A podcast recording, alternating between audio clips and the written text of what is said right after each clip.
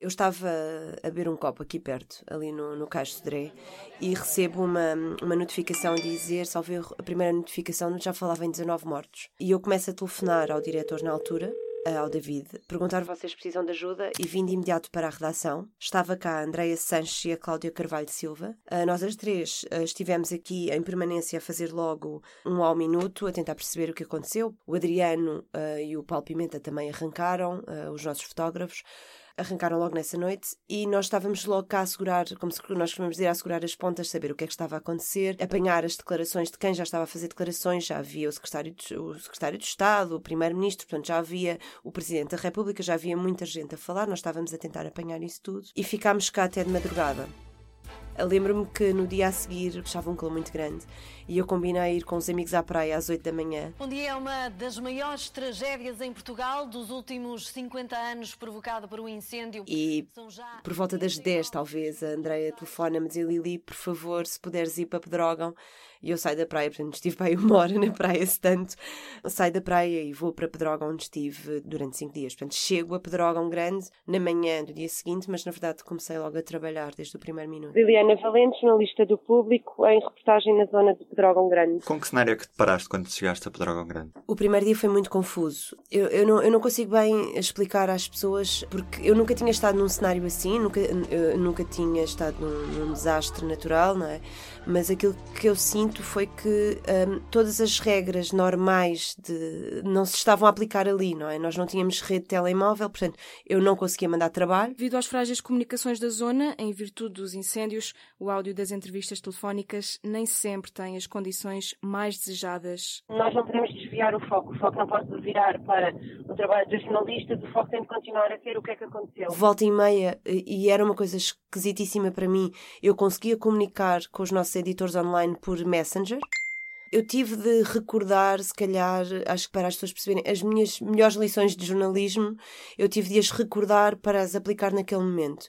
Não entrar em pânico, tentar sempre saber mais do que uma vez o que é que estava a acontecer, tentar não dar informações precipitadas. Nós temos muito aquela coisa de que gostamos de ser os primeiros a dar, mas num cenário daqueles em que estava tudo destruído, em que tínhamos informações contraditórias, em que uh, os próprios bombeiros estavam ainda em completo caos porque o vento estava de um lado, depois ameaçava outra aldeia, depois vinha, era muita a confusão instalada eu tive de hum, tentar serenar. Não sei se o consegui sempre, todo, em todos os momentos, porque aquilo foi muito pesado. Eu lembro, por exemplo, de a dada altura aparecer um, um alto. Um, representante, isto ainda na, no primeiro dia, a dizer nós estamos cercados. Nós estávamos no posto de comando uh, em Pedrógão Grande, que era na zona industrial, e nos vir dizer nós estamos cercados pelo fogo, ninguém sai daqui. Nós estávamos cercados. Dizem que vem, que vem. Cuidado, porque as chamas estão, estão neste momento a aproximar-se com grande intensidade aqui deste E eu pensei assim, meu Deus, o fogo está aqui. Entramos assim um pouco em pânico. Depois vem outra pessoa dizer assim: Ah, estão a pensar num plano de evacuação. Na altura já estava lá a ministra uh, da Administração Interna.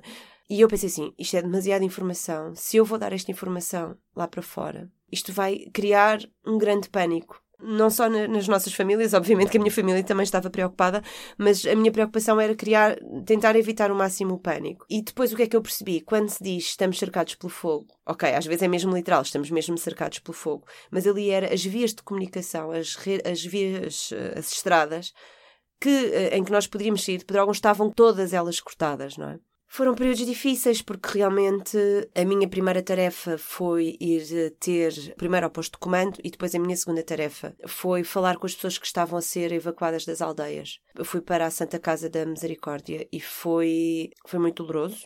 Porque quando cheguei lá estavam algumas pessoas do Nudeirinho, que foi uma das aldeias mais devastadas pelos incêndios, e tive logo de fazer outra escolha que foi eu vou interpelar as pessoas ou vou ficar aqui, uh, porque nós também fazemos muitas vezes o papel de psicólogo, que é, nós não queremos entrar e, e ser invasivos na, na, na, vida das pessoas, mas por outro lado elas precisam e muitas vezes querem contar e aquilo serve-lhes também de catarse. E lembro-me que na altura deparei-me logo com uma senhora, a que tinha morrido o filho, o marido e o, e o sobrinho, uma das histórias mais trágicas de, de Pedrógão, que morreram à, à, saída da aldeia. E ela queria contar tudo e queria se queixar muito. Uh, e estava a fazer completamente a catarse. E eu tive de fazer uma nova escolha de como é que se conta isto. Portanto, foi uma Foi um dia muito intenso, muito triste, devastador, ao mesmo tempo deu-nos lições de jornalismo que eu acho que nunca vou esquecer e para o qual eu não estava minimamente preparada. Depois estiveste lá quanto tempo em Pedrógão? Eu estive com o Frederico Batista, nós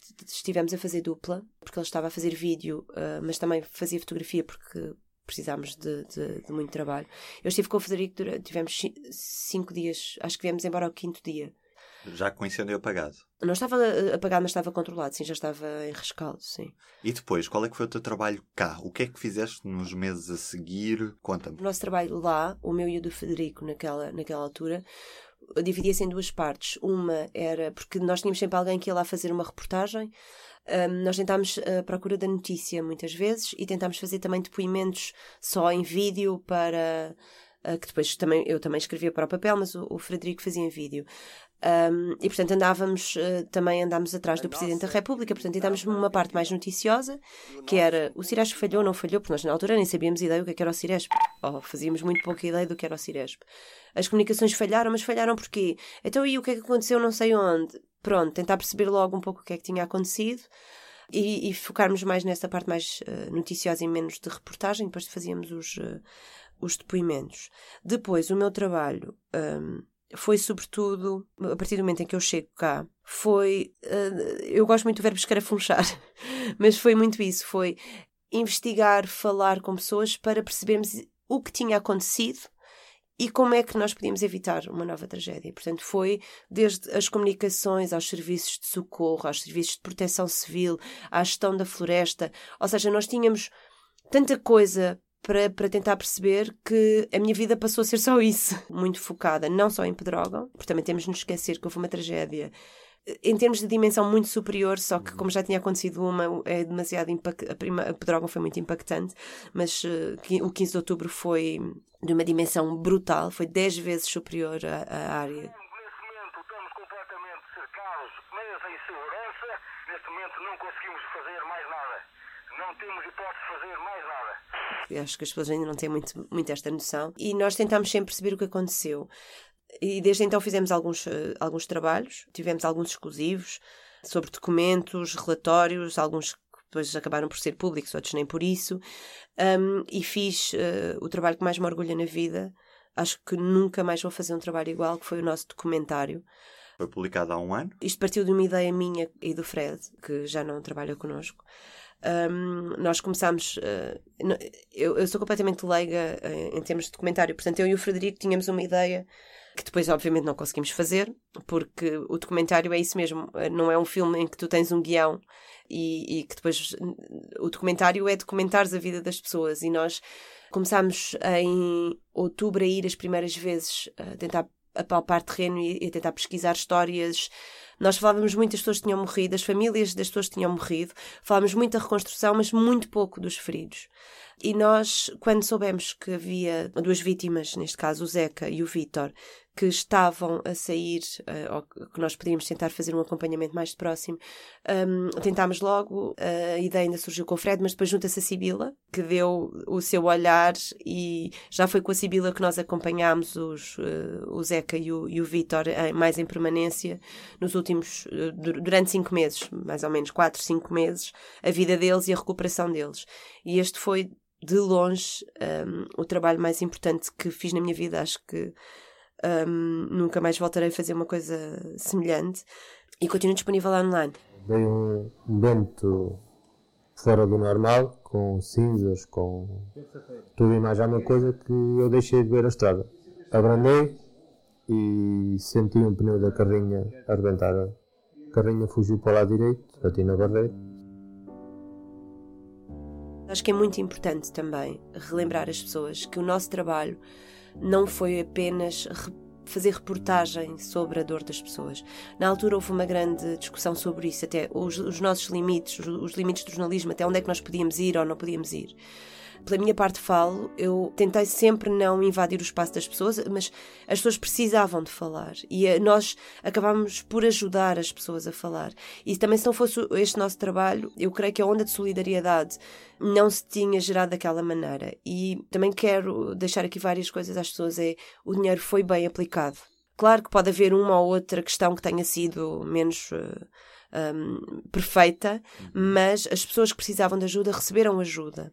Depois houve algumas coisas, como, por exemplo, um, pessoas que iam dar diretamente isso foi o maior erro que, que, aconteceu, foi as pessoas que iam dar diretamente às pessoas para terem garantia que aquelas pessoas iam receber o dinheiro. Mas acontece que aquela pessoa recebia daquela pessoa mais 100 pessoas e se calhar a vizinha do lado não recebia tanto, portanto não havia uma, uma distribuição equitativa. E, e, isso foi um, no período inicial foi muito visível, mas eu acho que esse o nosso trabalho foi fundamental. Tal como eu gostava de deixar eh, para futuro o nosso trabalho, e não foi só meu, quando digo não foi só meu, não foi só do público, houve vários jornais, que jornais e, e, e televisões também que se dedicaram a investigar o que aconteceu. Eu gostava de salientar algumas coisas que nós fizemos, nomeadamente, uh, nunca desistimos de andar atrás de documentos, demos uma notícia sobre relatórios internos da Proteção Civil que estavam enfiados em arcas, em gavetas, como eu costumo dizer, e que não saíam de lá, que mostravam que tinham sido apagadas ou destruídas provas e documentos sobre o incêndio. Demos uh, coisas sobre, depois numa fase posterior, sobre o próprio Ciresp, como é que foi feita a gestão, como é que aquilo falha, como é que aquilo não falha. Um, o que é que o Estado queria fazer em relação àquilo. Um, falámos sobre os helicópteros, sobre os, os aviões, sobre os helicópteros do Estado que continuam parados, os Kamov. As pessoas às vezes pensam assim, epá, mas só falas sobre isso. Sim, mas são muitos milhões. Estamos a falar de muitos milhões de dinheiro público, portanto, sim, vamos continuar a insistir. Um, e eu acho que isto foram alguns temas que nós não largamos. Tivemos um processo com, contra o MAI exatamente por não nos dar uh, informação, que foi libertando a conta-gotas, também é preciso dizê-lo, uh, pressionado pela, pela, pelo tribunal e felizmente acho que já temos quase tudo o que, o que pedimos. É importante perceber que Pedrógão foi uma lição para todos nós, jornalistas, políticos e para a população em geral. Queremos melhor jornalismo para que isto também não volte a acontecer. Dois anos depois, o que é que mudou? Ui. Posso dizer que em mim mudou uh, muita coisa. Eu sei que hoje aquilo que quero fazer é muito mais isto. Uh, tentar procurar uh, uh, o que pode ajudar as pessoas, não é? Uh, sendo que uh, o jornalismo de política também ajuda a perceber muita coisa, mas eu tenho, tenho, vindo a desligar um bocadinho mais disso porque um, sinto-me mais preenchida com este tipo de, de, de, notícias. Depois, no país, acho que mudou, mudaram algumas coisas, nomeadamente a percepção de que nós somos uma comunidade que tem de estar mais atenta aos riscos e que esses riscos vão ser efetivados cada vez de uma maneira mais uh, regular. Uhum. Pedrógão mostrou-nos isso e o 15 de outubro mostrou-nos logo a seguir. Portanto, não precisávamos ter uma experiência tão dramática para, para abrir os olhos, mas acho que foi uma wake-up call para todos nós também. E é tudo deste P24 que assinalou os dois anos de tragédia de Pedrógão Grande. No fim de tudo, o silêncio.